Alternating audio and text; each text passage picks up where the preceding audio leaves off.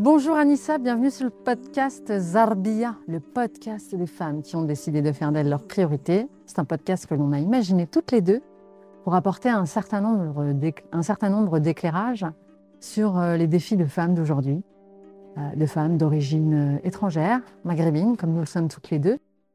Et aujourd'hui, c'est toi mon invité sur le podcast Zarbia. Première question, comment tu te sens Anissa? Détendue. Détendue. Je suis super contente d'être avec toi. C'est génial. Alors, ça va être Anissa sur tous ces états. On sait ce que tu fais. Tout cas, on a la possibilité de découvrir tout ce que tu fais sur Instagram. Mais il y a quand même des questions euh, que j'aimerais te poser. J'imagine que de nombreuses euh, auditrices, euh, followers se posent. Qui est Anissa? Alors, j'ai envie tout de suite de te répondre qui ne suis-je pas? C'est une réponse. Ouais, c'est une réponse. Maintenant, si je réponds sérieusement, je te dirais je suis la fille de Nadia Hector tu vois? Et euh, je suis d'origine algérienne. Euh, je suis une femme. Je commence à, le découvrir en tout cas de plus en plus. Je suis mariée à Géraud. Euh, j'ai deux enfants. Ça, c'est mon personnage, mon avatar que j'aime beaucoup, qui m'enseigne beaucoup de choses. Et après, je te dirais, je suis une âme qui vit l'expérience de l'amour. L'expérience de l'amour on, y reviendra après. Euh, tu n'as pas, tu as toujours été euh, cette Anissa-là? Parce que je te posais la question par rapport à Anissa d'il y a 15 ans. Et ouais, je vais revenir à l'époque où euh, peut-être tu faisais pas ce que tu fais aujourd'hui, tu ne te décrivais pas comme tu te décris aujourd'hui. C'était qui Anissa il y a 10 ans et 15 ans? Il y a 15 ans, ça fait quelle année ça? Pas, enlève 10 ans, tu as 30 ans. Ouais, c'est pas n'importe quoi que tu choisis. Hein. Non. 30 euh, ans, je te dirais, euh, euh, je viens d'avoir mon fils et, tout s'effondre dans ma vie, bizarrement. Tu vois, c'est, je viens d'avoir un enfant, c'était un rêve que j'avais depuis l'âge de 15 ans.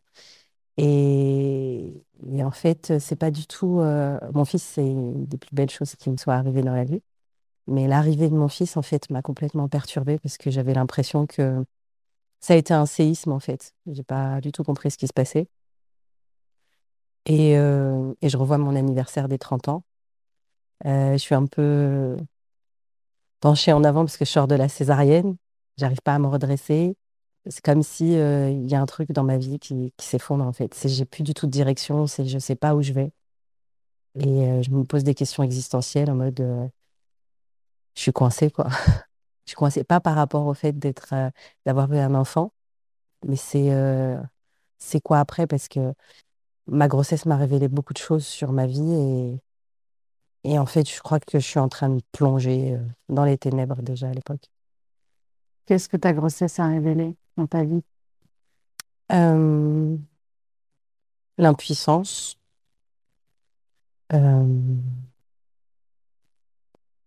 Euh, la mort, parce que j'ai failli mourir euh, quand j'ai accouché.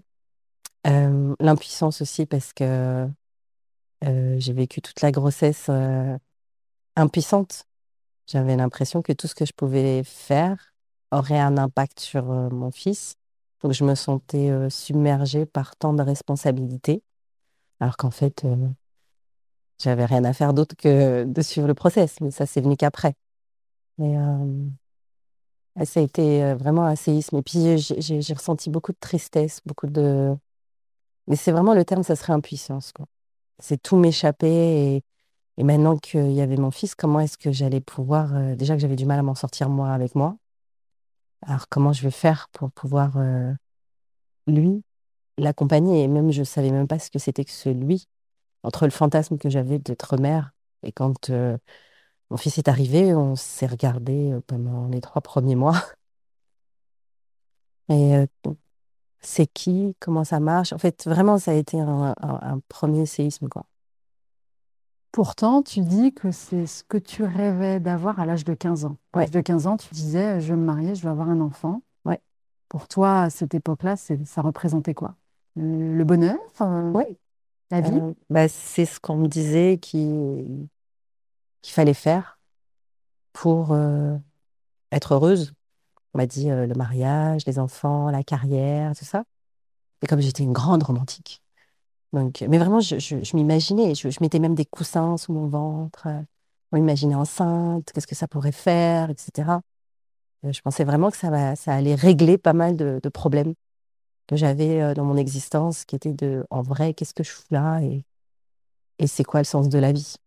Et donc, je pensais qu'en faisant tout ça, j'allais vraiment déclencher le bonheur qu'on me proposait en fait de vivre euh, à travers euh, les récits ou à travers de ce que j'avais l'air de voir du monde des enfants, un mariage. C'est forcément la garantie d'être heureuse, quoi. Et ça n'a pas été le cas pour euh, ce premier mariage? Ah non, non, non, même si j'ai beaucoup de respect envers euh, le père de, de mon fils et vraiment de ce qu'on a vécu ensemble en termes d'expérience, pas du tout, parce que c'est juste venu, je, je suis vraiment heureuse de l'avoir vécu parce que, tu sais, on, dit que pour voir la lumière, il faut qu'il y ait de l'ombre. Et ce premier mariage, en fait, était là pour me montrer, en fait, euh, tout ce qui allait pas, en fait, en moi. C'est juste ça que ça me ramenait en permanence. Ça a mis en lumière tout ce qu'il fallait mettre en lumière. Et euh, aujourd'hui, si, je vis ce que je vis aujourd'hui avec Géraud, même avec euh, ma famille, avec mes deux enfants, tout ça et tout, je le dois aussi beaucoup à ce premier mariage. D'accord. Et c'est intéressant ce que tu dis parce que c'est censé être le meilleur moment de sa vie. Alors, il y a beaucoup de femmes qui relatent le fait que non, c'est pas si évident à vivre. Comment toi, euh, qu'est-ce que tu as appris concrètement? Comment ça s'est passé pour toi? Comment tu as traversé cette période-là? Quelle a été, euh, quelle a été ta quête, tes recherches? Tu exprimes le fait, euh, ça représentait pas du tout euh, ce que tu avais imaginé. Qu'est-ce que tu as fait? Bah rien, Tu as subi. voilà. Pendant combien de temps? Euh, le temps qu'il a fallu. Et c'était pas du tout ni de la faute de l'autre, ni de la mienne, ni tout ça. Je pense que c'était vraiment un passage obligé dans l'expérience que je suis venue vivre. Et euh, ça m'a paru long, très long. Parce que j'avais vraiment, c'est vraiment le terme, c'est impuissance. J'avais, je comprenais que quelque chose n'allait pas dans ma communication, dans mon couple, dans, euh, dans ma sexualité, dans mon rapport aux autres, franchement dans tout en fait. Mais je savais pas quoi faire. J'avais jamais entendu parler de développement personnel, euh, spiritualité. Je connaissais à travers euh, le côté dogmatique, l'éducation, etc. Mais ça m'offrait pas de solution. Il n'y avait pas d'issue. C'est pour ça que je dis que je me sentais condamnée, en fait. C'est, euh, je me souviens d'un matin où je me suis réveillée, euh, j'avais déjà eu mon fils, tout ça, et j'étais dans ma chambre. Et en fait, euh, pendant un instant, il y a eu cette pensée qui est venue de ça va être ça ma vie? Jusqu'à la fin de ma vie, je vais vivre ça. C'est quoi ça? Bah, ça. C'est-à-dire que pas d'issue, en fait. J'avais pas de porte qui était ouverte sur. euh, C'est même pas de l'espoir, c'est, ça peut pas être ça la vie, en fait. Je me sentais morte de l'intérieur, en fait. C'était, euh, mais j'avais pas d'issue, je voyais pas du tout, en fait, où aller, quoi faire. euh, Je, je savais même pas où chercher. Les gens te disent, mais si, tu tapes sur Google. non, je sais pas. ouais, je même l'option psy, c'était même pas envisageable parce que ça se fait pas. Je savais même pas que j'étais en dépression. Je savais juste qu'il y avait une- un truc terrible, euh, que j'étais en conscience que ça allait pas, mais ce ça allait pas, ce ça, je savais pas ce que c'était. Je savais même pas où le chercher. Zéro, quoi. Je- aucune euh, ouverture. Elle, en l'ouverture, elle est venue comment? Quand? Euh, Pour des femmes qui vivraient ces situations où toi, j'imagine que tu devais faire semblant. On voyait que tu n'allais pas à ce moment-là? Ou pas forcément? euh, si, si, euh, ma famille, elle le voyait. Mhm. Euh, avec le père de mon fils, ça se passait pas bien parce qu'on n'arrivait pas à communiquer. C'était ni de sa faute ni de la mienne, c'était juste. c'est comme si c'est deux chemins qui se rencontrent pas. Même s'il y avait de, d'affection, des choses comme ça. C'est comme si on parlait deux langues différentes. Et il y en a un, tu vois, c'est comme tu es d'origine algérienne, tu vas parler, l'autre tu vas croire que tu l'embrouilles, alors que tu fais que parler. Et en fait, euh, bah, tout, était brisé, mais il n'y a, y a pas de. Aujourd'hui, je trouve que dans l'ensemble, hein, je pense qu'on parle de beaucoup de choses qu'on parlait peut-être pas il y a 15 ans. On parle d'énergie, de chakra, on parle de conscience, on parle de ça quand même. Mais il y a des gens pour qui c'est complètement étranger. Je pense que c'est un appel, tu vois. Et euh, moi, j'ai j'ai j'ai pas eu de solution à ce moment-là. C'est juste que j'étais en train de sombrer, j'étais en train de m'effondrer complètement. Et à un moment donné, la seule solution que j'ai trouvée, c'était de m'occuper de moi, en fait. Et donc, j'ai commencé par divorcer parce que je j'arrivais pas. et, Enfin, c'est- m'occuper de. Enfin, j'étais pas disponible pour quelqu'un d'autre. Même pour mon fils, j'étais pas disponible à l'époque.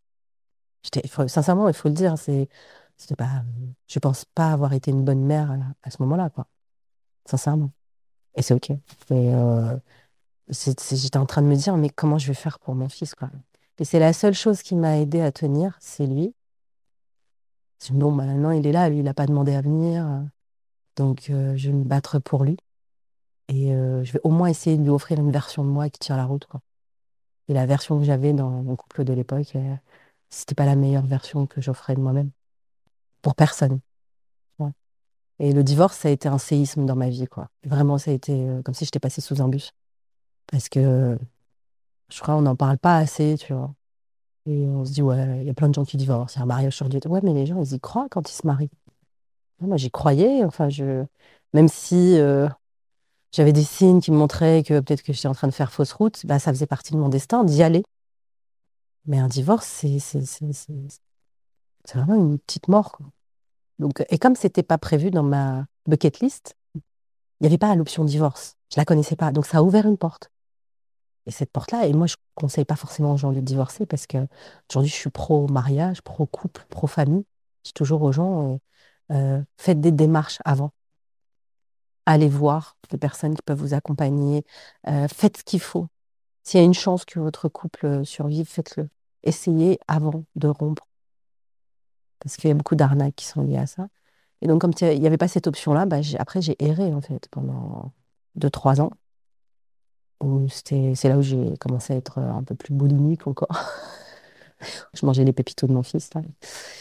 Et euh, non traversé encore de, de- de solitude, parce que j'avais jamais été seule dans ma vie. Je suis passée de chez mes parents à, à chez le couple, et après en tant que mère.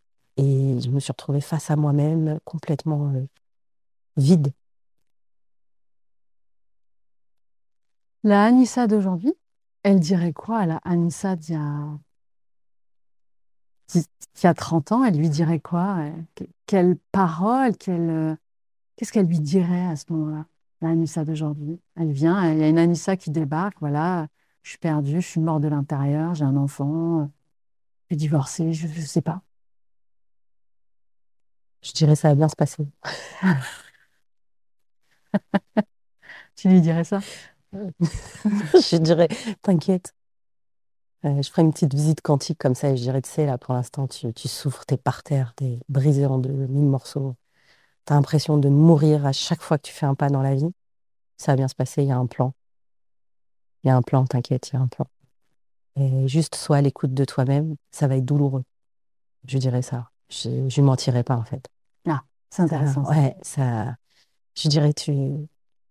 ça- tu vas morfler, quoi. Je dirais, ça va être long, même. Il y aura des fois où tu te réveilleras le matin et, et tu sauras pas, quoi. Il y aura des fois où tu auras l'impression que tu n'y arriveras jamais. Parce qu'il y a des moments de solitude qui sont longs, mais longs. Enfin, moi, ça a été un enfer, sincèrement. Et euh, si on m'avait dit ça, on m'avait dit, mais t'inquiète. C'est passage obligé, mais t'inquiète. Euh, ça m'aurait donné peut-être un peu d'espoir. Mais en même temps, euh, le fait que... Je, crois que j'en avais quand même. Je me souviens de mes amis qui euh, pétaient un plomb sur moi. Elles me disaient, mais Anissa, mais comment tu fais pour croire autant en l'amour? Tu en connais personne comme toi. Elle me dit, t'es folle en fait. personne n'y croyait en fait. Je crois que ça, tu sais, t'as les entrepreneurs et tout qui sont comme ça, les gens qui croient vraiment, tu sais. Mais ça veut dire quoi, croire en l'amour? Parce que j'ai l'impression que tout le monde euh, Non, à, non, à bullshit, l'amour. Alors, bullshit, quoi, croire? Bullshit. de Tu croyais en l'amour comme une grosse soleil Et, non, j'y croyais, genre, euh, je me rétamais à chaque fois et j'y retournais, quoi. Tu sais, gens disent, ouais, je crois en l'amour.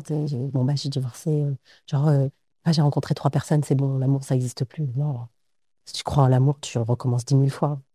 Alors, c'est quoi l'amour? Bah, justement, c'est. Alors, moi, je parlais de l'amour amoureux à l'époque, Mhm. mais je crois que le véritable amour que je cherchais, c'était vraiment. Tu vois ce que je vis en ce moment, tu vois, de, de chaque seconde compte, de je m'émerveille de tout, de je kiffe. Tu vois? Ça veut pas dire que tout est rose, mais ça veut dire que tout est possible, en fait. Non, c'est quoi? Ce qui est pas rose? Euh, Que tu as dû, euh, encore aujourd'hui, j'imagine, euh, tellement plein de choses. euh, Quand je vois mes arnaques de mon ego, quand je vois encore que je blesse autour de moi, quand je vois, quand je retire, euh, de, je peux être cassante, parfois je peux être, euh, vois, même dans, parfois où j'ai l'impression d'aider les autres et en fin de compte, je suis encore dans de l'ego, j'essaie encore de les sauver. Ou quand moi je sais, toi tu sais pas. C'est quand je, quand je me laisse pas encore totalement traverser par ce qui est, tu vois, en permanence. Ça, c'est, c'est, pas toujours agréable. Et en même temps, c'est libérateur, mais c'est hyper inconfortable. Enfin, le cheminement du soi, il est pas, il est pas tout rose, mais il est tellement salvateur. C'est tellement, en fait, euh, ça vaut le coup, en fait, de recommencer dix mille fois. Alors, Anissa, il y a des personnes qui ont peur de toi. Je les comprends. Elles se disent, OK, euh, elle a plein de choses à, à m'apprendre. Je comprends tout ce qu'elle dit dans ses vidéos. Ça me parle énormément. J'ai l'impression que tout ce qu'elle dit m'aide, mais ne franchissent pas le pas de se dire, euh, elle peut m'aider, mais j'ai peur de ce qu'elle peut me dire, de ce que je vais vivre. Tu leur dis quoi à ces personnes-là? Toi, tu t'en rends pas compte, bien évidemment. Mais moi, je peux avoir le retour de celles qui, celles et ceux d'ailleurs, hein, qui sont, qui plébiscitent tes contenus, Mm. qui plébiscitent ce que tu proposes, mais qui ont peur. Et limite, elles ne savent pas de quoi elles ont peur, mais elles peuvent juste dire comme ça. Non, mais moi, Anissa, euh, il y a un côté chez elle qui me fait, euh, ah, qui me fait peur. Et ils ont pas peur de moi. Toi, tu l'as dit. C'est pour ça que je dis, tu m'étonnes. C'est normal qu'ils ont peur de, de ce qu'elles pourraient découvrir sur elles. Et pourquoi elles ont peur? Si c'est pour les aider à vivre euh, mieux, à... Je te l'ai dit, hein. ça, ça, ça bouscule. Tout le monde n'est pas prêt à, à faire ce travail-là. C'est pour ça que je t'ai dit, il faut y croire vraiment. Il faut en avoir vraiment envie, tu vois. Moi, je le vois dans l'école des artisanes. Les femmes, elles sont engagées, elles, elles y vont. Et puis, t'en as certaines d'entre elles, pas toutes, mais euh, elles y vont, mais vite fait, tu vois. Donc, je rappelle que l'école des artisanes, c'est une école que tu as montée, une école Mm. initiatique qui euh, accompagne les femmes plus particulièrement. Géraud, euh, ton, ton mari, qui accompagne les hommes, ils accompagnent aussi les couples. Qu'est-ce qu'on apprend, enfin, qu'est-ce que tu leur apprends à ces femmes? Parce que j'ai l'impression que c'est une thérapie collective ou pas?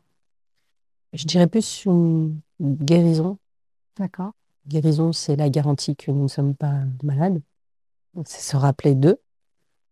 Et en fait, euh, ce dont on perd, euh, peur les âmes en s'engageant dans ce processus-là, c'est de découvrir leur puissance. Oui.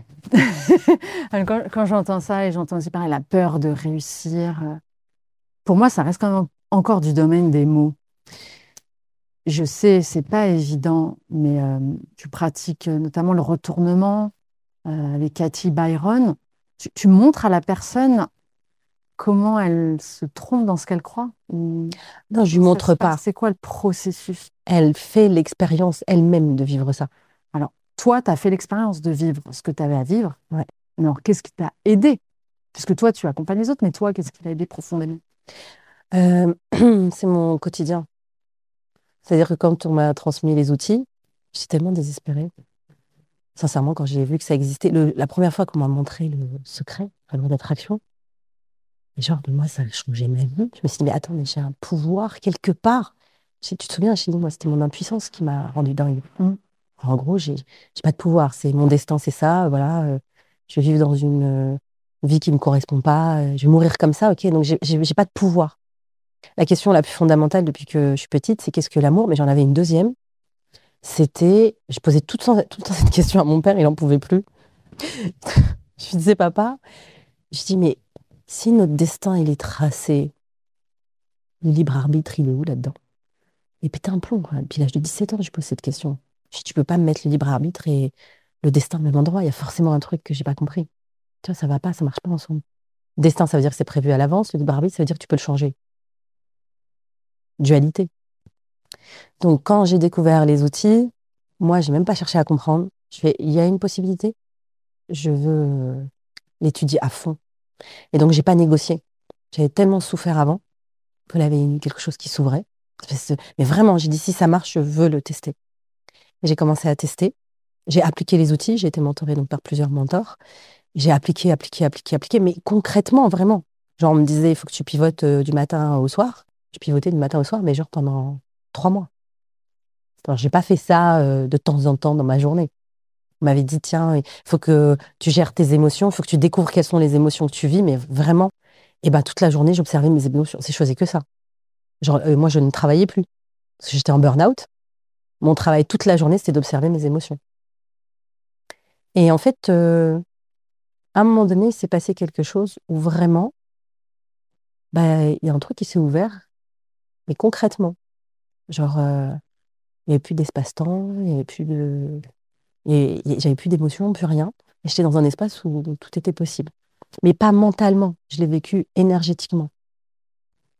Et ça, je le fais encore au quotidien. C'est-à-dire qu'au quotidien, je travaille encore sur, euh, bah, si je dis quelque chose à mon mari ou à mon fils et que énergétiquement, je vais le sentir, parce que maintenant, je suis très sensitive sur le sujet, parce que je pratique de plus en plus, c'est vraiment de la pratique. hein.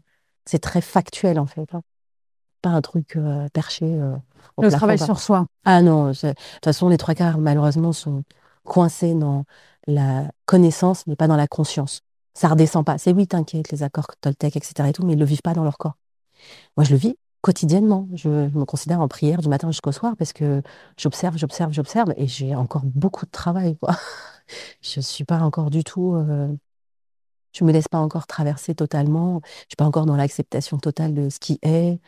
Euh, Enfin, c'est un rêve puisque je l'ai déjà vécu, mais pour l'instant, j'y suis pas encore à tout ça.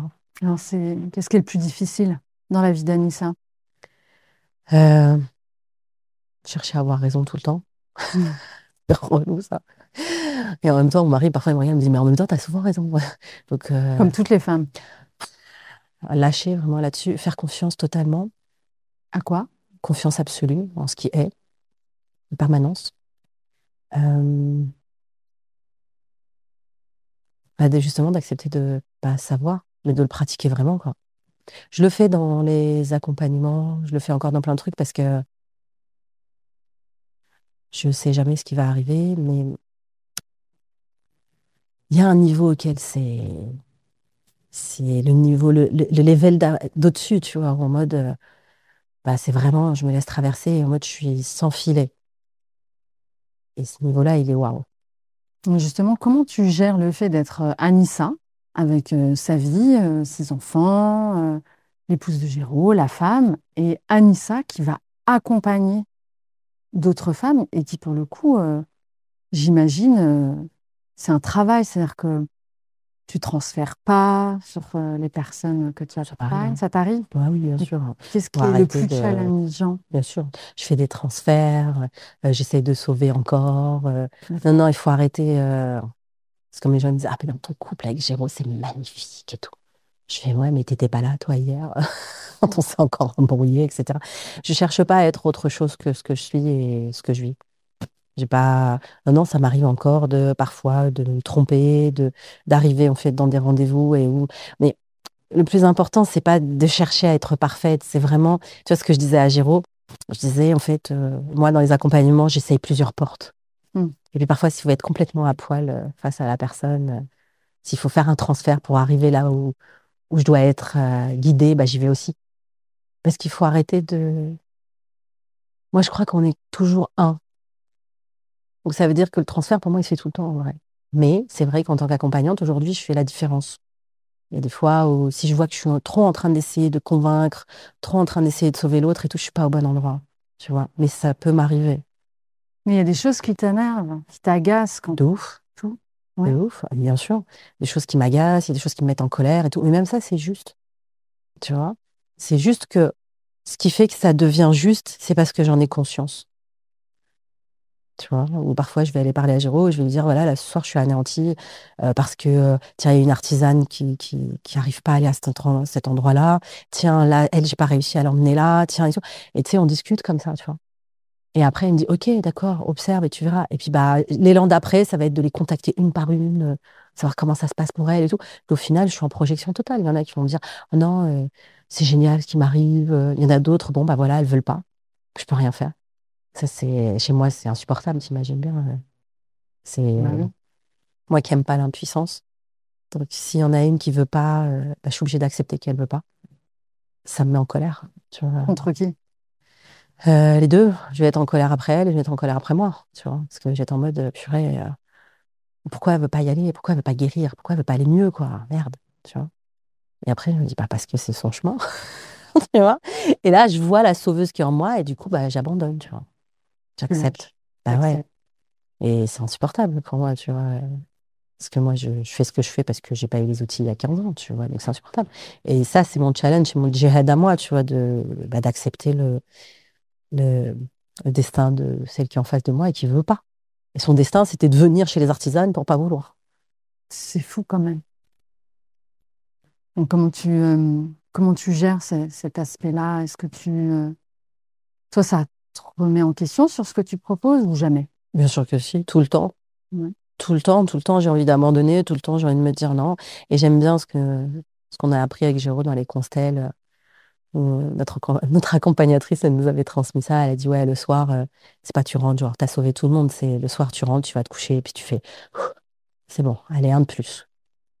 Tu vois, j'ai beaucoup aimé ça. Et, et, euh, en fin de compte, le, pro- le, le pro- le problème, c'est pas cette femme-là qui veut pas. hein, Ça, c'est son choix. Le problème, c'est pourquoi est-ce que moi, ça me touche. Mm.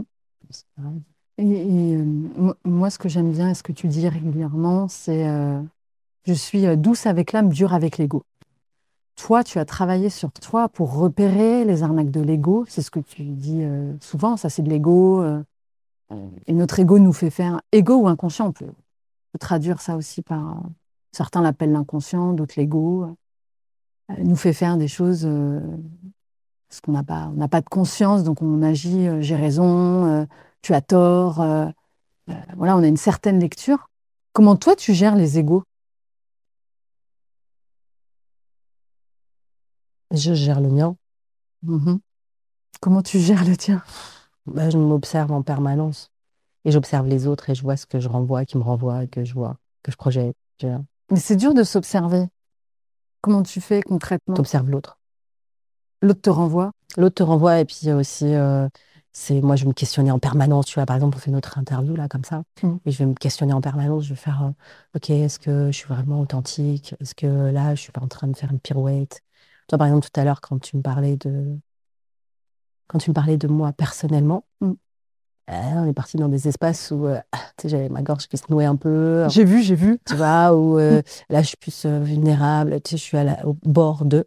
Mm. Et là, quand je suis dans ces endroits-là, bah, je vais me poser la question de, OK, allez, tu peux y aller, t'es en sécurité, tu vois. Je vais checker à l'intérieur de moi à chaque fois. Je vais voir si je suis en train de porter un masque, si euh, euh, toi, tu as eu autant tant de paroles, si euh, je suis pas en train de tirer la couverture vers moi. Tu sais, je, je- je- je suis en permanence en train de faire ça à l'intérieur de moi. C'est pas fatigant Euh, c'est ce que disent les gens qui viennent chez nous avec Jérôme. Ils disent, nous faites ça toute la journée. Mm. Et en fait, euh, non. Parce que plus je fais ça, parce que de toute façon, euh, le travail que tu le fais, tu penses en permanence en vrai. Juste que tu n'es pas conscient que tu penses. Oui, c'est vrai. Tu vois, donc le truc, on, on se fait, on se pourrit la tête en général. Sauf que moi, en fait, en permanence, je suis en train de me dire, ah ok, donc là, en fait, ça c'est de l'ego, là, je suis en train de, de, de me critiquer, là, je suis en train de faire ça, ok, donc je pivote en permanence. Et je suis en train de checker avec l'autre. Ah là, j'ai dit un truc, là, j'ai vu que, ok, là, je l'ai blessé, ok, donc je vais repivoter, ok, et je vais revenir en, en authenticité. Je vais faire non, non, mais là, en fait, j'ai fait de la merde, comme tu le sens. C'était une prise de contrôle de ma part, etc. donc, on va le verbaliser en permanence avec Géraud. Et euh, je me souviens euh, d'un jour, une amie qui est venue à, à la maison au week-end, elle a passé la journée avec nous, mais elle fait, mais en fait, vous faites ça, mais en fait, c'est fatigant, en fait. Elle dit, euh, vous puisez votre énergie pour faire ça. Et en fait, sur le moment, je me suis dit, ouais, peut-être qu'elle a raison. Et en fait, avec un peu d'observation, je me suis dit, ouais, mais c'est cool. Parce qu'en fait, avec Géraud, on voit qu'on avance de haut. Et qu'on arrive de plus en plus à. Il y a des espaces de calme, il y a des espaces de. où c'est un ballet, mais les gens voient le ballet, mais ils ne voient pas tout le travail que ça a demandé pour ce ballet-là. Mmh tu vois? Et euh, tu vois, je donne juste un petit exemple. Par exemple, la dernière fois, on a été au resto et on a choisi euh, des plats au restaurant. Et c'était un ballet, c'était en mode, tu veux manger quoi aujourd'hui? Ah, mais moi j'ai envie de crevettes et toi j'ai peut-être envie de ça. Et tu penses quoi du poisson? Je sais pas, tu sais, on check. Ah non, et tout. Puis, ah, écoute, c'est quoi On va prendre ça, ça, ça, ça, ça. Comme ça, on pourra tous goûter euh, ensemble et puis on partage avec les autres etc. Ok, ça a pris euh, 10 minutes pour faire ça. C'est long hein, pour choisir sur une carte, 10 minutes. hein. C'est long pour choisir sur une carte. C'est très long. Il y a des gens qui prennent même plus de temps. Il y a des gens qui prennent plus de temps. Il y a des gens qui vont se poser des questions sur la carte pendant tout le temps où euh, le plat n'est pas encore arrivé. Ils sont angoissés avant de rentrer dans le restaurant. Mais ce qu'il faut savoir, c'est qu'avec Géraud, ça nous a demandé des années pour réussir à faire ça. Et un ami, il était là, c'est trop bien, et tout ce que vous avez fait, vous avez pris du temps, mais au final, vous êtes vraiment parti. Parce que ça a pris 10 minutes. Parce que pendant 10 minutes, on avait envie de savoir exactement ce qu'on avait envie de manger. On a checké dans notre corps, on a checké notre couple, on a checké les trucs. Et ils ont kiffé parce qu'ils ont dit, waouh, c'est tellement fluide. Et je dis, mais t'as pas assisté au nombre de fois où j'ai pleuré au restaurant, le nombre de fois, en fait, où, où, où j'ai j'ai mangé, où j'ai pas aimé, le nombre de fois où j'en ai voulu à Géraud, le nombre de fois, en fait, où j'étais stressée, le... tout ça, en fait, pour arriver à ça. Et peut-être que les prochaines fois, ça va nous prendre trois minutes. Et peut-être que la fois d'après, en fait, ça ne prendra pas de temps parce qu'on dira, c'est quoi la suggestion du jour? Ok, c'est bon. C'est intéressant, ça fait le parallèle euh, avec euh, la vie en général, de qu'est-ce que je veux vraiment, je dois choisir, euh, est-ce que j'accepte la carte du jour, ce qu'on me propose aujourd'hui. Euh, C'est fatigant, on parlait de fatigue, Anissa. Ouais. Sans fatiguer. Ouais, je suis très fatiguée physiquement en ce moment. Très, très fatiguée physiquement. Comment tu, règles, tu règles ça et d'où vient cette fatigue? Euh,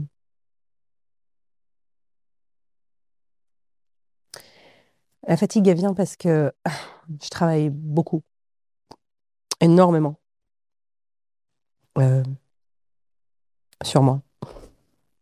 Énormément. Donc, je suis très, très, très active, physiquement, énergétiquement parlant. Quand je fais euh, 4 heures de live par jour, parce que j'ai une soif de transmettre, mais j'ai aussi la soif de nourrir, ça me nourrit, hein. C'est une énergie qui me nourrit, de donner. Tu vois, quand, quand, quand j'ai fait 3 heures de live, qu'il y a eu 5, 6 révélations, des apaisements, des pleurs, tu sais, et tout, tu sais, je sens que c'est bon, je peux aller me reposer. C'est ta mission. C'est quoi ta mission aujourd'hui? Je sais pas si c'est ma mission, mais je sais que je peux donner que ce que j'ai. Donc moi, je me sens, je me sens nourrie quand je sais que cette énergie-là, elle a servi à quelque chose. Pour l'instant, j'en suis pas encore à, j'ai pas besoin d'eux. Tu vois, genre, euh, je reste sous ma yourte et je me nourris de, de, de, de ce qui est. J'ai pas besoin de transmettre, etc. Là, je sens que j'ai besoin de transmettre. Tu vois, tout ce que j'ai appris, je peux pas le garder en fait. C'est trop important. Tu vois, j'ai fait ça pendant un temps où ça me rendait folle. C'est, je me dis, mais tout ce que je sais, et puis à un moment donné, on m'a dit, mais non, t'as pas besoin de ça, il n'y a rien à faire. Donc j'ai gardé tout pour moi et j'avais pas besoin de transmettre. Et d'ailleurs, c'est toi qui m'as dit à un moment donné, non, il faut que tu le transmettes. Mais je savais pas comment, qu'est-ce que je fais, comment je le fais, etc. Là maintenant, je, je transmets, mais physiquement, je suis KO. hein. Je, généralement, je fais des rêves lucides, donc la nuit, je vis tous mes rêves physiquement, donc euh, je suis très fatiguée quand je me réveille, donc je n'ai pas dormi. La journée, je suis active. Je suis très active, que ce soit sur les réseaux sociaux et tout, mais c'est parce que ça vient nourrir quelque chose aussi de. Je prends le temps, mais pas tant que ça. Je m'occupe de moi, mais pas tant que ça. Ce qui me nourrit, c'est de m'occuper des autres. quoi. Maintenant, je fais attention maintenant à pas être dans le rôle de la sauveuse, de pas me nourrir de l'énergie des autres, mais à bien transmettre. Une fois que c'est terminé, bah, tu sais, je lâche le micro et. À la Obama, Ouais. à la Barack Obama. Mais c'est ça. Je, je me compare souvent à Lady Gaga, tu vois. C'est une femme que, que j'adore, que j'aime beaucoup, qui me touche énormément. Et j'avais vu son, documentaire sur Netflix où euh, je, la, je vois elle est en kit avant de rentrer en scène, tu vois. Elle a mal partout, on la masse, euh, tu vois, elle a des gens qui l'entourent, mais émotionnellement, parfois, c'est difficile, tu vois. Vraiment, c'est un petit oiseau, c'est quelqu'un que j'adorerais accompagner, tu vois. Et elle me touche énormément, cette femme. Mais quand elle va sur scène, elle est, euh, elle se nourrit de la scène parce qu'elle donne tout ce qu'elle a à donner. Et en général, elle sort de scène, elle s'effondre. Physiquement, euh, elle est traversée par quelque chose et quand elle sort de scène, elle s'effondre complètement. Et euh, elle va mettre des semaines à ce qu'on la récupère. Et je me considère vraiment comme ça. C'est quand je fais un live ou quand j'accompagne des gens, je, suis capable de tout donner pendant un week-end. Pendant...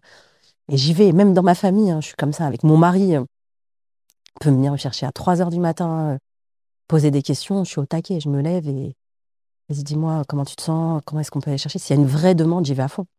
À peine tu me demandes, si Tu y vas. j'y vais. Tout le travail que j'ai maintenant, c'est de ne pas intervenir s'il n'y a pas de demande. Mhm. Et là, je suis tranquille. Tu as vu, euh, avant de commencer no- notre interview, tu m'as posé une question sur quelqu'un. Oui.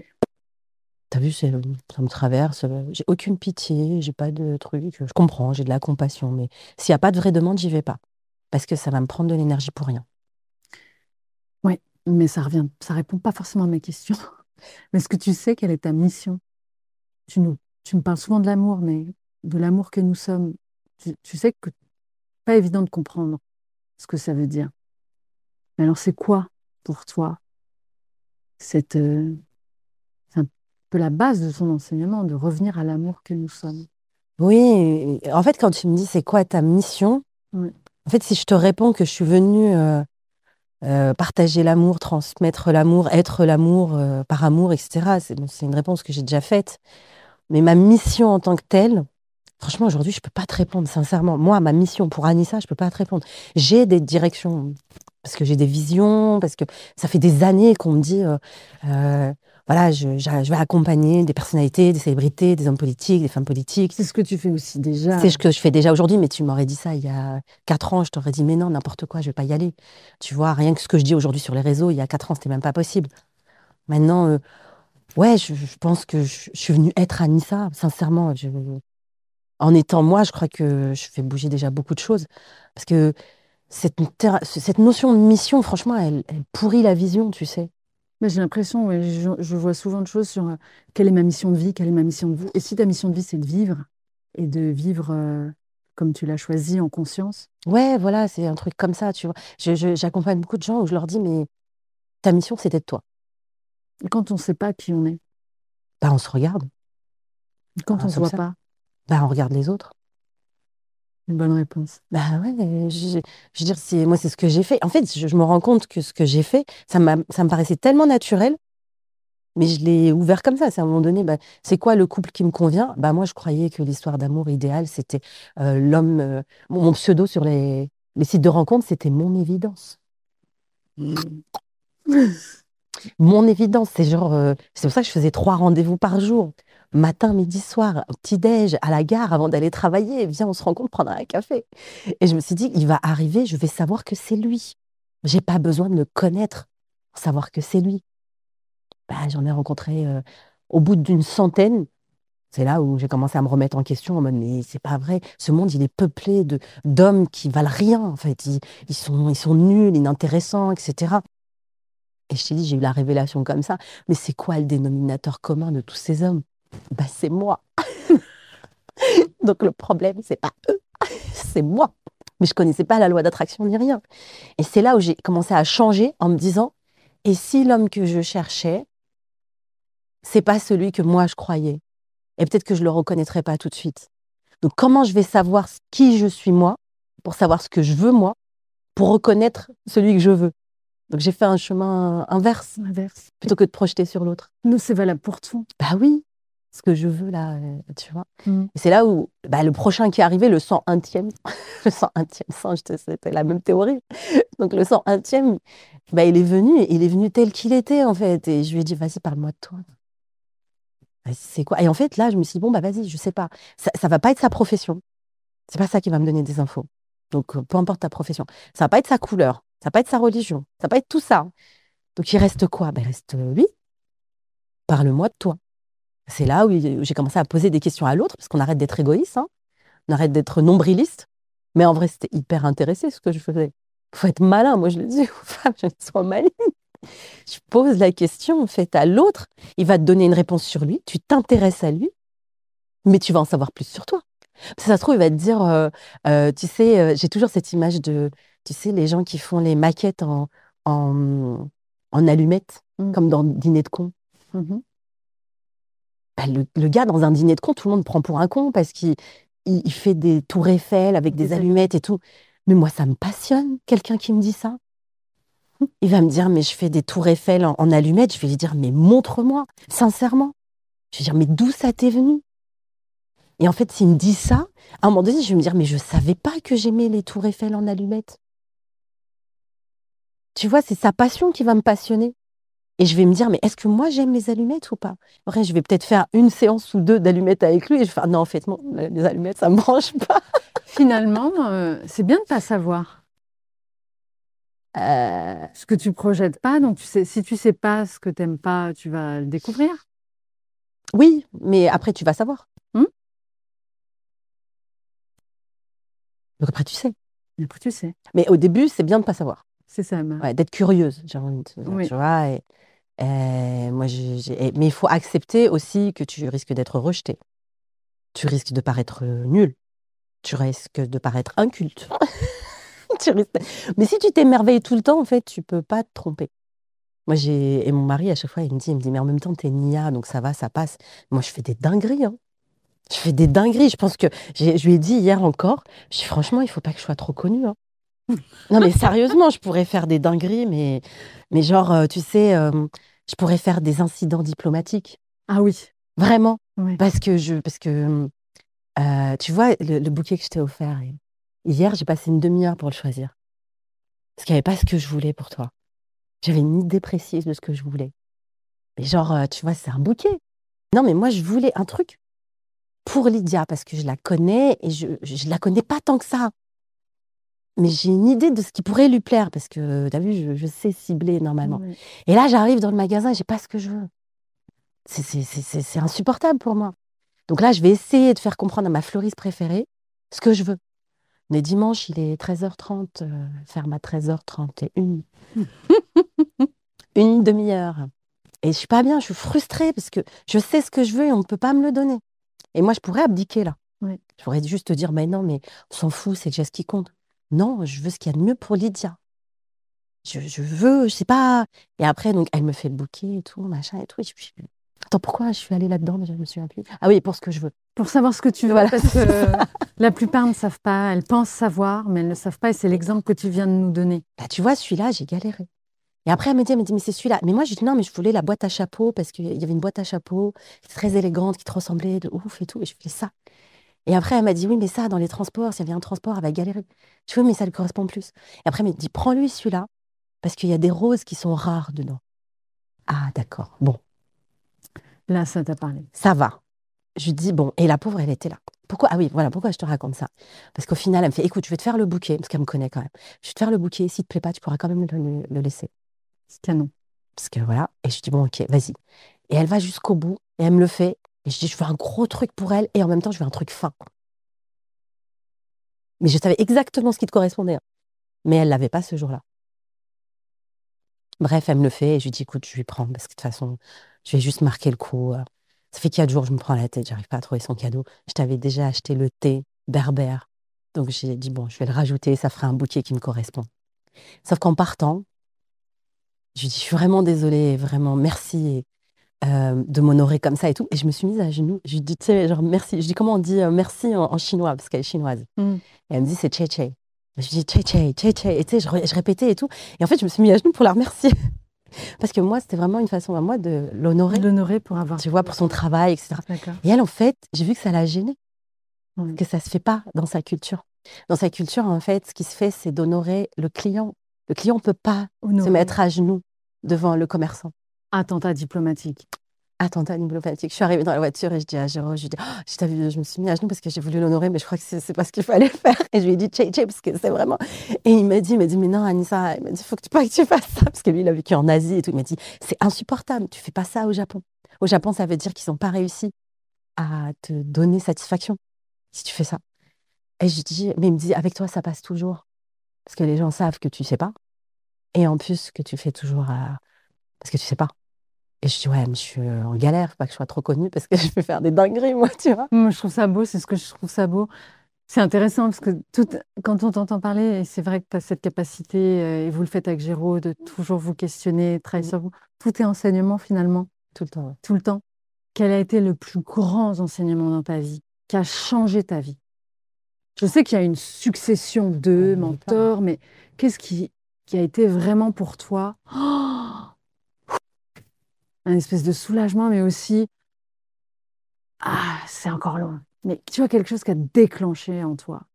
Il y a des personnes qui vont parler d'avoir un éveil, elles vont dire voilà, moi j'ai eu un éveil. Moi, j'ai pas eu spécialement d'éveil, j'ai pas fait de rêve, j'ai pas, pas rencontré une personne qui m'a dit toi, je sais d'où viens, d'où tu viens avant. J'ai pas eu vraiment euh, ça. Je le vois chez beaucoup d'accompagnants qui disent qu'ils ont eu un éveil. Ils ont eu une espèce de transcendance. Toi, comment ça s'est manifesté le, ces plus grands changements et ces plus grandes révélations dans ta vie Ça, a été un cheminement, mais c'est vrai qu'il y a eu des trucs. Il y a eu euh, quand Géraud m'a dit euh, enfer et paradis n'existe pas. Ben, j'ai tout le monde qui s'est effondré et en même temps je lui ai dit attends, si l'enfer et le paradis n'existe pas, ça c'est chouette. Euh, pourquoi tout le monde s'est effondré? Tu, penses, tu, tu, croyais au paradis à Bien sûr, bien sûr. Pour moi, j'ai été conditionnée dans la schizophrénie de la culpabilité permanente de euh, si je fais pas, il y a des conséquences. Et il y avait une option de je peux finir en enfer. Tu vois, et ça c'est insupportable. Et en plus, je supportais pas l'idée de me dire que des personnes qui sont incroyables, qui font des trucs de dingue et qui ont l'option enfer. tu vois, ils vont dans la case enfer. Ça, ça, ça pouvait pas et j'arrivais pas à croire à ça. Et euh, quand j'ai commencé à, étudier, c'est vrai quand Jérôme m'a dit ça et qu'après j'ai commencé à étudier et tout, j'ai compris, en tout cas selon ma croyance à moi, ma perception des choses, encore une fois, euh, ce que pouvait représenter la notion de paradis et d'enfer. Sinon, il y a eu aussi quand j'ai rencontré Marc Sariankov et qui m'a dit euh, tout ça, c'est le problème de la séparation. Comme ça, il te dit ton problème, c'est le problème de la séparation. Ouais. Parce que la veille, on prenait le thé avec des amis, j'étais en plein éveil, je comprenais rien ce qui se passait. Je savais juste qu'il avait un savoir à m'apporter, en fait. Et euh, à un moment donné, euh, il y a une de mes amies qui dit Oh, t'as vu, tu voudrais pas être euh, comme ces femmes-là qui ont des corps comme ça et me montrent des corps sur Instagram et tout. Et moi, c'était l'époque où je voulais séduire Géraud. Donc je, je me sentais pas très bien dans mon corps et tout. Surtout qu'il me regardait pas, il me calculait pas. Et, et donc je suis en train de lui dire Tu sais, genre, arrête quoi. Et elle continue, elle continue, elle continue. À un moment donné, je pète un plomb et puis euh, je l'envoie bouler devant tout le monde et elle se vexe. Et je commence à hurler, enfin une hystérique quoi à l'époque. Il avait pas du tout les outils. Et là, Marc, donc il se lève. il était au bout de la pièce en train de lire un livre. Il se lève, il vient dans la cuisine très calmement. Il prend un couteau et il vient me voir. il me dit euh, Tiens, quitte à jouer la comédie, vas-y à fond. Tu comprends quoi à ce moment-là? Rien du tout. Tu prends le couteau? Ah non, je prends pas le couteau. Je dis il est fou et euh, je suis dans une maison de fous et euh, je sens l'humiliation. Je vais dans la chambre, je casse tout dans ma chambre alors qu'il y a mes amis, etc. Enfin, c'est Géraud il est là, il sait pas quoi faire. C'était tout au début de notre relation. Et en fait, euh, je pète un plomb. Et bon, la, la, journée passe et tout. Et Marc était resté dormir puisqu'il habitait un peu loin. Et le lendemain matin, je me réveille, tout le monde dort. Et je vais taper, euh, tu vois, là où il dormait Marc. Et je dis, Marc, t'es réveillé? Il fait, oui, oui. et je lui dis, euh, euh, tu peux m'aider parce que je crois que je comprends rien, j'ai pas compris ce que tu as fait hier. Il me dit, mais ça, tout ça, c'est le problème de la séparation. Ah, il vient t'asseoir. Et ça a duré trois heures. Et là, je, je, je m'en prends plein la figure parce que je me dis, mais quelle séparation avec la source, avec tout ça? Il me dit, oui, c'est normal. Et il me parle, et en fait, je comprends tout ce qu'il me dit mais je comprends rien de ce qu'il me dit. C'est un Je- peu euh, ce que tu fais euh, dans en lives. général, voilà, c'est ça. C'est ça me touche, ça et tout, mais je comprends pas. Et après, les, les vraies, les autres révélations, bah, il y a eu euh, celle avec Younous aussi. euh, Il y en a eu plein. Enfin, c'était assez incroyable. Mais je, je veux juste revenir sur Oui. le problème, c'est la séparation. La séparation de quoi, Anissa Euh, notre croyance d'être séparés avec la source. Et c'est quoi la source? Dieu. D'accord. En gros, euh, j'aime bien cette image. On est une goutte d'eau, mais on est une goutte d'eau. On est une goutte d'eau dans l'océan à la base. Mm. Si on est une goutte d'eau dans l'océan, c'est qu'on est l'océan. Mm. C'est bizarre de dire qu'on est l'océan. Et en tout cas, on fait l'expérience de la goutte d'eau. Qui, euh, c'était quelqu'un qui avait donné cette image-là. Euh, tu sais, une vague quand il y a la houle. Mm. La goutte d'eau, tu sais, c'est un éclat comme ça. Il peut y avoir une goutte d'eau qui est partie en l'air comme ça, le temps de la houle de la vague. Donc pendant que tu es en l'air, toi tu dis, oh, je suis qui, mais je suis quoi, machin et tout. Tu vois, tu es en panique, tu es là-haut, tu vois, et tout. Donc tu te crois séparé. Mais après, la goutte d'eau, elle redescend. Et même si elle s'évaporait, elle reviendrait en eau à un moment donné, tu vois. Mais là, elle retombe dans l'eau. Et elle se rappelle qu'elle fait partie du tout.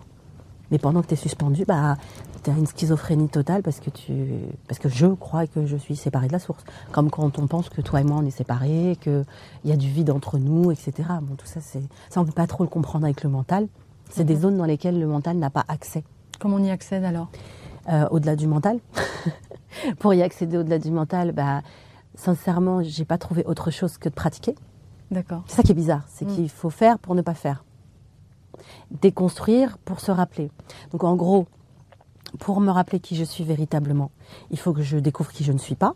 Mm. C'est-à-dire euh, bah, euh, tous les masques que je porte dans ma personnalité, euh, toutes les croyances que je me trimballe, qui passent par les peurs, et toutes ces croyances-là bah, donnent une identité. Cette identité est utilisée par l'ego, tu vois, mais en même temps, on est venu vivre l'expérience de l'identité ici pour faire l'expérience de la non-identité que nous sommes. Donc on est tous venus jouer, d'accord? C'est un jeu qu'on est en train de faire là. Mais tout ça, moi, quand je te le dis, c'est du charabia. C'est du charabia en personne comprend quand tu parles comme ça. Mais il y en a qui sont déterminés, il y en a de plus en plus actuellement, qui disent il y a quelque chose qui ne va pas dans ma vie. Et la seule voie de la paix, de l'apaisement, du cœur, de l'âme, de ce que tu veux, ça se situe dans un espace qui n'est pas accessible au mental. Mais on passe par le mental pour comprendre qu'à un endroit donné, on ne peut pas comprendre avec son mental. Ça qui est dingue, tu vois. Et euh, c'est- que de la pratique, pratique, pratique, pratique. C'est comme quelqu'un qui te dit, tu vas voir un moine, si tu lui dis comment on fait pour atteindre euh, l'illumination ou euh, ne faire plus qu'un avec le tout, il va te dire, ok, médite 30 ans. Médite 30 ans. J'ai rien pour méditer 5 minutes correctement. Parce que les gens ils disent, oui, il n'y a rien à faire, c'est une arnaque. Il y a à faire.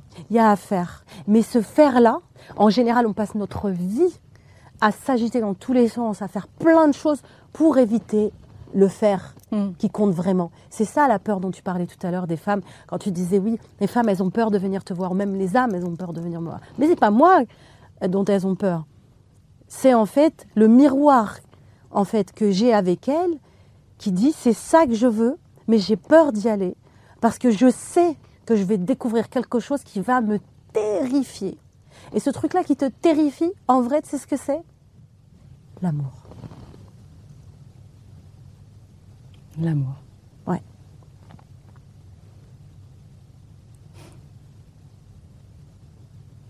C'est ouf, hein, dit comme ça. C'est ça. C'est waouh.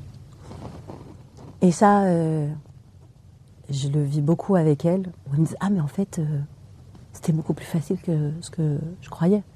Mais l'heure et demie qu'on a passé ensemble, ou les trois mois qu'on a passé ensemble, ou les années qu'on passe ensemble, elles sont désagréables.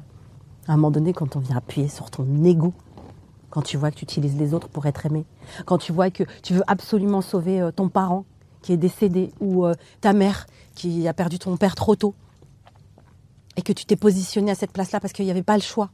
Quand tu sais que ton arrière-grand-mère, elle est morte en couche et qu'à un moment donné, tu t'autorises pas à réussir parce que bah il y a un risque vraiment de mourir, puisque donner la vie à quelque chose, donner naissance à quelque chose, c'est prendre le risque de mourir. Tout ça, c'est engrammé inconsciemment. Donc les peurs, elles sont réelles. Et en même temps, euh, tu me demandais tout à l'heure qu'est-ce que finalement elle venait chercher les femmes dans l'école des artisanes ou, qu'est-ce que je pouvais transmettre. Eh ben, je te dirais euh, le courage. je te dirais qu'il faut être hyper courageuse pour euh, aller regarder ces parts d'ombre. Pour aller oser dire, bah là, en fait, j'ai peur, mais j'y vais quand même. Là, je suis terrifiée, mais j'y vais quand même. Là, en fait, euh, bah, c'est pas beau à voir, mais j'y vais quand même. Et elles ont ce courage-là, les artisanes, elles sont waouh, parce que elles te disent, à un moment donné, elles rigolent, elles viennent te voir, elles disent, ah, mais euh, je viens de découvrir que mon mari me trompait. Et elles explosent de rire. Et tu dis, euh, pourquoi tu ris Tu sais, t'es là, t'es en mode, ça va Et elle dit, oui, parce que je viens de comprendre en fait que c'est pas qui me trompait, c'est qu'il sait pas qui il est. Et que si lui, il sait pas qui il est, ça veut dire que moi, je sais pas qui je suis. Donc j'ai discuté avec mon mari et je lui ai dit que, bah, que je comprenais. Et que si on avait une chance, et eh ben, il y avait un rééquilibrage à faire. Mais que je reprenais ma part de responsabilité là-dedans. Qu'on n'était pas obligé en fait de s'incriminer l'un l'autre parce que c'est pas le premier qui me trompe. Donc ça veut dire qu'il y a quelque chose dans mon histoire qui me rappelle quelque chose où je sais pas qui je suis. Parce que quelqu'un qui trompe, c'est pas quelqu'un qui veut te faire du mal, c'est quelqu'un qui ne se connaît pas.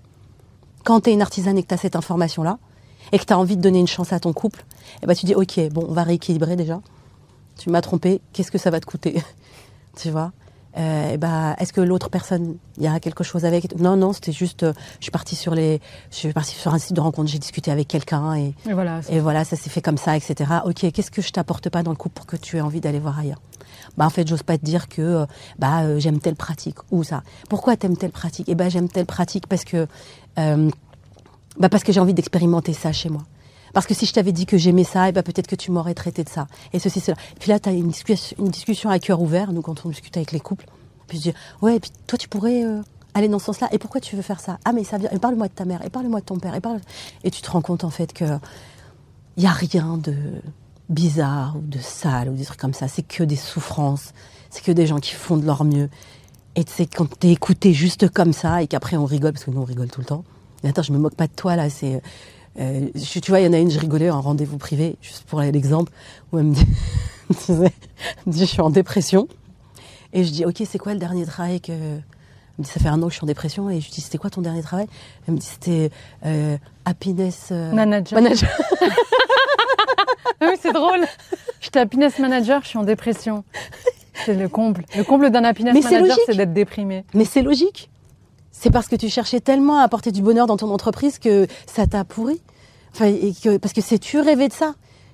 Les gens qui sont en dépression, c'est des gens qui ont une foi absolue dans la vie et qui savent pas comment s'y prendre. Ouais. Les gens qui trompent, c'est des gens qui croient en l'amour mais qui ne savent pas par quel bout le prendre parce qu'ils ont été abandonnés, parce qu'ils ont été trahis. Ça n'excuse rien, mais quand tu es compris comme ça, bah, tu as envie de croire en l'amour, tu as envie d'y aller. Tu as envie de dire, OK, est-ce que tu penses que dans votre couple, c'est possible? C'est quoi la réparation que tu veux pour ce qu'il a fait? Ça, OK. Et toi, c'est quoi la réparation par rapport à ce qu'elle a fait? Ça te va, ça? C'est assez équilibré? Oui? On peut tenter ou pas? Et puis, tu as des couples qui sauvent leur famille comme ça. C'est que des souffrances particulières, tu vois. Donc, euh, ouais, moi, je crois en l'amour de ouf. Ouais. Et un troisième, tu allais parler d'un troisième enseignement qui t'a changé, euh, qui t'a Euh, beaucoup aidé. Tu as dit, le paradis et l'enfer n'existent pas. Nous ne sommes pas séparés. Nous ne sommes pas séparés. Euh, Younes Jonas, bon, il m'en a transmis plein. Euh, je, je dirais l'ayahuasca après, hein, forcément. Ça, ça revient toujours. Ça a été le, les autres, en fait, ça a été des, des, des ouvertures nettes. Mais j'ai pas eu, euh, en fait, euh, j'ai eu des révélations de, de dingue, tu vois, euh, où je vois l'énergie travailler pour moi, etc. Enfin, où genre tu bouges pas et l'énergie elle travaille pour toi sans que tu rien à faire. Ça c'est magique, c'est l'alchimie, tu vois. Mais le gros, gros, gros truc, euh, ouais, l'expérience de l'ayahuasca elle m'a pas mal bouleversée parce que j'ai vu. C'est quoi l'ayahuasca pour ceux qui ne savent pas ce que c'est? Je sais qu'il y a une vidéo sur YouTube. Ouais, il y en a une où sur tu en YouTube. parles. C'est la plante médicinale. Tu D'accord. sais, euh, Tu en as pris, j'en ai pris. accompagné, on rappelle que Accompagné, c'est euh, complètement interdit en France encore. donc, Euh, en. Espagne, c'est ouvert. Il faut le faire vraiment accompagné et surtout, il faut sentir l'appel. Moi, je crois qu'il faut un accompagnement spirituel Bien sûr. avant, avant de se marier, avant de faire des enfants, Mm. avant de faire l'ayahuasca. Mais euh, l'avantage, en fait, ce que j'ai vu dans l'ayahuasca, ce qui était intéressant, c'est que c'était condensé de tout ce que j'ai vécu avant. C'est-à-dire qu'avant, je le vivais, mais tout doucement. tu as vécu une Voilà. transe qui t'a amené à revivre tout ce que tu as vécu? Euh, non. Ce, Ah. que- ce qui s'est passé, c'est que déjà, quand tu veux faire l'ayahuasca, euh, réellement, normalement, tu as une préparation. Bien sûr, bien Tu sûr. vois, normalement, c'est un mois et demi, tu dois jeûner, tu dois Oui, pas y a- manger de viande, tu s'habillent Le en blanc, ils font des trucs, machin et tout. Mhm. Alors, il faut savoir que nous, on n'a rien fait de tout ça. D'accord. Zéro, rien du tout. Et alors, raconte-moi. Zéro. C'est que on me l'a proposé une première fois. Et ça m'a pas appelé, non, non, même pas en rêve, l'ayahuasca, j'y touche pas. J'ai vu des, émissions, les gens n'en revenaient pas, c'est pas la peine. La deuxième fois, euh, c'est des amis qui nous ont appelés, ouais, c'était génial et tout, ils revenaient de leur week-end, machin et tout. Et Géraud, il- tout de suite, il a entendu le message, il a été en colère, il a pas donné suite.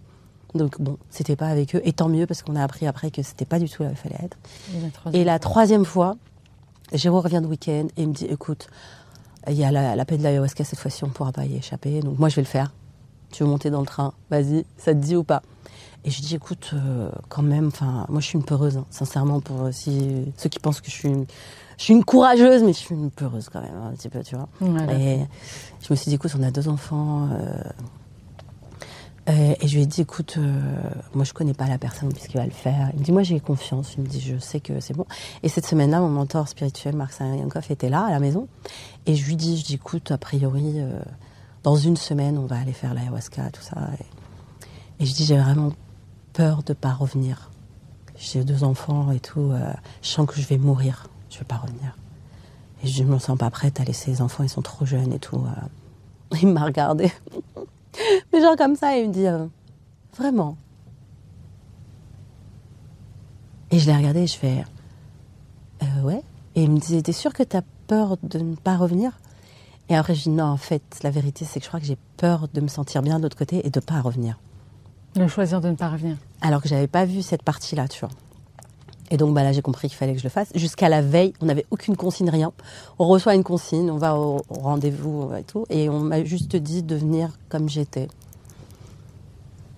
Vraiment, avec la confiance dans le divin, ça et tout. Il n'y avait rien de spécial. Venez avec des choses que vous aimez bien et tout.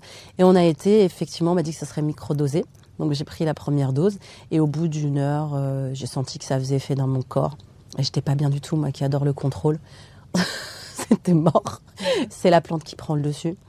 Donc là, c'était un, enfer. J'avais, euh, euh, il pleuvait ce soir-là, donc j'avais vraiment les éclairs dans ma tête. C'était, c'était insupportable en fait. C'était, pour le coup, j'avais pas de différence entre l'extérieur et l'intérieur. J'étais l'enfer. Donc là, tu vois, si l'enfer existe, bah, je l'ai vécu.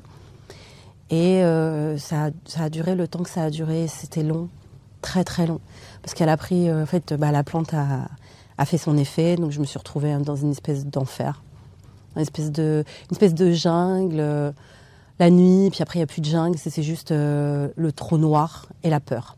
En gros, pendant, pendant plusieurs minutes, je suis devenue la peur. Mais la peur, tu sais, je comprends que l'humanité a peur. Parce que, tu sais, quand tu as envie d'aller, tu as juste envie d'aller dire euh, je t'aime à quelqu'un que tu aimes, tu as une peur qui vient. On dit que c'est la peur du rejet, la peur du machin par rapport à ton histoire personnelle et tout. Mais en vrai, en trame, trame, trame, trame, trame de fond, il y a cette peur-là. La peur de l'ego de mourir. Parce que c'était ça, en fait. Hmm. Et l'ego, euh, à ce moment-là, je suis totalement l'ego. C'est-à-dire qu'il a plus de je sais plus, je suis pas un corps, je suis pas tout ça, je suis l'ego. Et je savais pas que j'étais l'ego, je savais juste que j'étais la peur, la terreur. J'appelle ça la terreur. Et c'est une terreur, mais tellement. Tu vois, je- quand j'en parle, j'ai encore ce truc-là. C'est vraiment ce. Oh, et c'était impossible pour moi d'en sortir. J'avais pas d'issue. Comment tu sais, comment tu fais pour sortir, pour ne plus être la peur? Et Comment t'as La fait terreur. justement? Et donc ça dure longtemps et j'appelle donc le gars qui nous accompagne s'appelait Gabriel, n'est-ce pas? Donc, Tant qu'à L'ange. faire, autant choisir l'ange. Et là, il fait rien, il est à côté de moi. Il attend. Il fait rien parce que c'est comme ça. Et à un moment donné, il m'a juste pris ma main instinctivement et il l'a posée sur mon cœur. Et là, qu'est-ce qui s'est passé? T'as découvert l'amour? En fait, j'ai pas découvert l'amour. À ce moment-là, je me suis souvenue. Ah. Je me suis, d'un coup, ça a basculé. C'est-à-dire que je me suis mise à pleurer, mais pleurer, pleurer, mais une espèce de grâce, une espèce de vraiment de, de, de- c'était vraiment comme si j'étais dans la pénombre et d'un coup j'arrivais dans une lumière où tout était clair, tout était comme si j'avais jamais pleuré de ma vie en fait. Et c'était tellement puissant, tellement doux, tellement apaisant. Et j'ai pleuré, pleuré, pleuré, pleuré, pleuré. Et je me suis retournée, je regardais, il y avait Géraud à côté de moi, mais lui vivait son propre truc. Et d'un coup, j'ai une voix dans ma tête qui vient et qui me dit Voilà ton ego. Il y comme c'était la mort de l'ego. Et quand il y a la mort de l'ego, ben en fait, t'as besoin de rien. Je voulais en parler à Géraud et ma main a fait ça et non, j'en ai pas besoin. Je voulais me lever, non, j'ai pas besoin de me lever. Je faire. Et après, c'est que de la joie. Peu importe ce qui t'arrive à partir de ce moment-là, c'est que de la joie. Et je me suis, j'ai rigolé toute la nuit après. Ils m'ont prise pour une fois. Toute la nuit, je les ai pourris après. hein. Mm. Après, j'ai fait du beatbox, tu sais, comme j'ai j'ai chanté, j'ai dansé, j'ai fait des trucs. J'ai pleuré sur, sur l'humanité, j'ai pleuré sur plein de choses parce que. Enfin voilà, on se fait beaucoup de mal en fait. Mais tout était drôle au final après, tu vois. Mais il y avait de la compassion, il y avait du pleur, mais je me suis juste souvenue. Et cet espace de l'amour, je comprends qu'il y ait une terreur en face. Parce que quand tu traverses cet écran de feu, c- sur ce moment-là, tu penses que tu vas mourir, mais multiplié par 10 000. Mais ça dure pas longtemps. Parce que l'amour est beaucoup plus fort, beaucoup plus rapide et beaucoup plus salvateur. Tu vois. Je crois que ça, c'était le moment en fait dans ma vie où, j'ai pris plusieurs fois des risques de mourir. Mais là, c'était vraiment en conscience. C'était genre, euh, bon bah, j'ai dit au revoir à mes enfants, quoi. Je leur ai dit, bah, on se reverra pas, quoi. Il y avait ça en moi, tu vois. Même si en vrai, je ouais, en fait, il va rien se passer, tu vois. Et le lendemain, je leur ai dit, bon, c'est quand même fort pour dire microdosé. Mais ils me disent, mais non, il n'y a pas de microdosé, ça n'existe pas, voyons. Donc ça, c'était vraiment un moment fort parce que il est engrammé dans mon corps. Maintenant, je pense que sincèrement, on peut aller encore plus loin et vivre des moments de paix intense et de pas attendre que que la vie nous, l'élastique de la vie, comme dit euh, Franck Lobvé, nous rappelle à l'ordre, quoi. Pas besoin d'attendre la cata, le cancer, la maladie, la, la rupture, le divorce, euh, le travail. Pas besoin d'attendre tout ça pour y aller. C'est ce que tu dis, Anissa. S'il y a besoin, ça fait partie aussi de l'expérience, mais je crois sincèrement qu'on est venu vivre le kiff. Mais quand je te dis le kiff, c'est genre. euh, tu peux vivre plein de choses, mais c'est ton état d'être intérieur qui est le plus important à aller regarder. Il y en a qui traversent des guerres, il y en a qui traversent des trucs de dingue, des maladies, ils ont la banane, quoi. Mm. Ils sont. Pour moi, c'est ça la. la- la- tu vois, l'illumination, quoi. C'est vraiment. Peu importe ce qui se passe, en fait, t'es comme ça. Alors, C'est chouette pour euh, la conclusion du podcast. que du kiff, c'est que du kiff. Ouais, c'est mais le kiff il est à l'intérieur. Et il est à l'intérieur. Ouais, c'est faut pas attendre euh, que l'extérieur t'amène du kiff. Mais en même temps, quand tu es à l'intérieur en kiff, eh ben une pâquerette qui s'ouvre devant toi, qui vient d'éclore, euh, Ouais. tu kiffes. Mm. Ton, ton gamin qui vient avec du chocolat plein la bouche, qui en a foutu plein le canapé, tu kiffes. Ton chéri en fait qui s'est planté de cadeaux de Noël, et ben tu kiffes. kiffes. Tu vois? Ton patron qui te dit bon bah finalement euh, votre travail là ça va pas du tout. Tu euh, kiffes. tu kiffes parce que tu sais que tu l'aimais pas non plus ce travail. Mm. Donc tout devient un kiff. C'est chouette. Merci Anissa. Merci Lydia. J'ai passé un super moment. C'était Anissa dans tous ses états. Je rappelle qu'il y a une école initiatique, que tu as créé une école initiatique justement pour accompagner les âmes, Mm. les femmes à, à travailler sur elles, telle l'artisane dans son atelier, à tisser, euh, à tisser euh, son être et à se ressouvenir de ce qu'elle est, l'amour. Merci. Merci à toi. Eh bien, c'était le podcast Zarbia, le podcast des femmes qui ont décidé de faire d'elle leur priorité. Merci de nous suivre, merci de nous soutenir. Nous sommes disponibles sur toutes les plateformes. C'était une joie de recevoir Anissa. Encore beaucoup d'épisodes à venir. N'hésitez pas à en parler autour de vous. Bye bye.